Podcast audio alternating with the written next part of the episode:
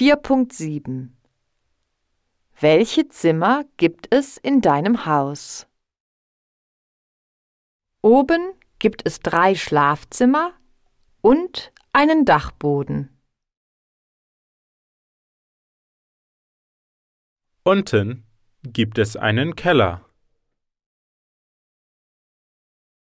Im ersten Stock gibt es ein Arbeitszimmer und ein Gästezimmer.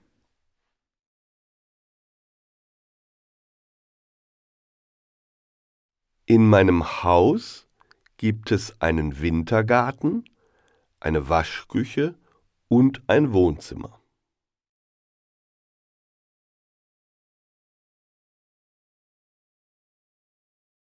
In meiner Wohnung gibt es eine Küche, einen Balkon und ein Badezimmer.